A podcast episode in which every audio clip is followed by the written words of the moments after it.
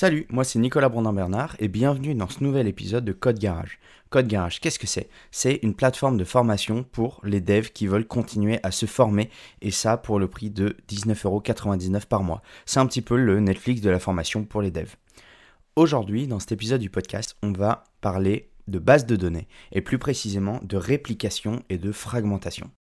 Donc si vous êtes déjà plongé dans de la documentation de base de données, que ce soit d'ailleurs du relationnel ou du non relationnel, vous avez sûrement aperçu euh, ces euh, deux termes, donc réplication et on parle souvent de sharding. Sharding c'est simplement la version anglaise pour euh, fragmentation. Mais aujourd'hui on va voir ce que ça signifie réellement, sans trop rentrer dans les détails, mais pour que vous compreniez le concept et bien les différences. Donc à quoi ça sert? La principale raison en pour choisir ces stratégies de sauvegarde de données, c'est de mettre en place un scaling horizontal, donc un, passage à l'échelle horizontale. En fait, pour la plupart des systèmes informatiques, il sera moins cher d'investir dans deux euh, petites machines euh, qui ont, on va dire, euh, la moitié des performances, qui se partagent la moitié des performances, plutôt que dans une grosse machine qui aura toutes les performances.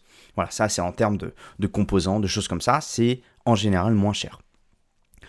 Et c'est pareil du coup pour les bases de données. En fait, quand votre application est grossie à un tel point que le système bah, commence à ralentir, euh, qu'il n'y a plus assez de performance sur la machine où est installée votre base de données, eh ben, il est temps d'arrêter de, faire grossir la machine, ce qu'on appelle le, passage à l'échelle verticale, et de commencer à diviser la charge sur plusieurs machines.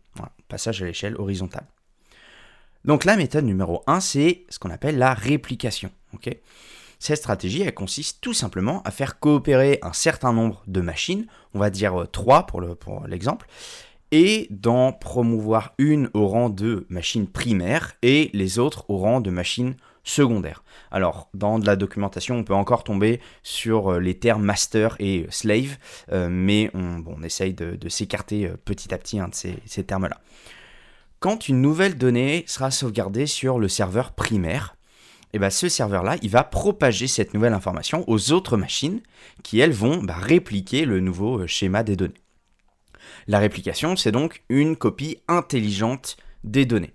L'avantage, c'est euh, bah, d'avoir plusieurs machines différentes mais synchronisées sur laquelle votre application pourra aller lire de la donnée et ce qui va permettre de supporter plus de charges en lecture.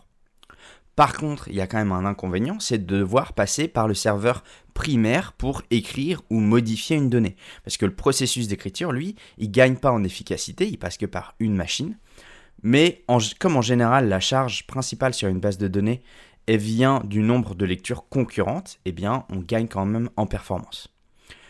Et par contre, en plus, si jamais le serveur principal tombe, il faudra attendre que les serveurs secondaires restants élisent un nouveau serveur primaire avant de pouvoir réécrire à nouveau, ce qui peut prendre un petit peu de temps et, voilà, un petit peu bloquer votre système. La méthode numéro 2, c'est ce qu'on appelle la fragmentation.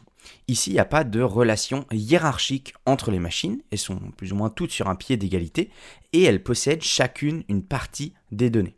Si vous prenez un répertoire euh, téléphonique par exemple, et que vous mettez ça dans une base de données, eh ben, la machine 1 euh, contiendra les noms de A à I, la machine 2 de J à R et la machine 3 de S à Z.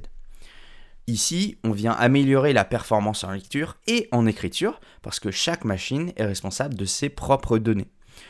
Attention quand même, il faut que la fragmentation soit bien pensée parce que si toutes les données les plus populaires sont sur une machine, ben, cette machine en question risque de subir plus de charges que les autres. Voilà, là je vous ai pris un exemple avec euh, le, les, noms des gens euh, de, par ordre alphabétique, sauf qu'en fait, s'il y a euh, euh, peut-être une dizaine de personnes dans le répertoire que la majorité des gens appellent et qui se retrouvent sur la même machine, on peut avoir des problèmes de performance. C'est pour ça qu'il faut bien penser sa fragmentation en amont. Mais surtout, en fait, le vrai point faible de cette approche, c'est que si une des machines tombe, c'est toute une partie des données qui est, qui est inaccessible, même en lecture. Donc ça, c'est voilà, on n'aura que des données partielles si jamais il y a un problème.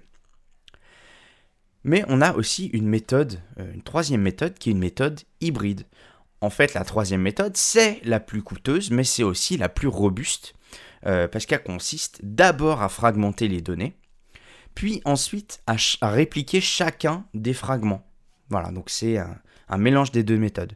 Donc potentiellement, ça veut dire euh, bah, avoir par exemple 9 machines, 9 petites machines dans notre exemple, ce qui en fait une, architecture évidemment beaucoup plus complexe, mais qui va être aussi, bah, on va dire, euh, plus solide, parce que bah, vous ni ne pouvez perdre une partie des données, et vos données restent toujours euh, accessibles en lecture, etc., etc.